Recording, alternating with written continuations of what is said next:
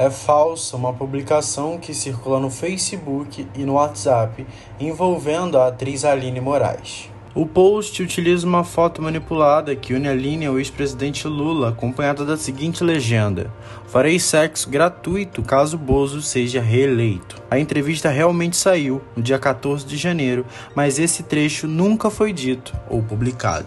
Tanto a assessoria de Aline quanto o jornalista Pedro Henrique França, responsável pela entrevista, e a editora-chefe da revista, Helena Galante, confirmam ou comprovam que essa frase nunca foi dita pela artista.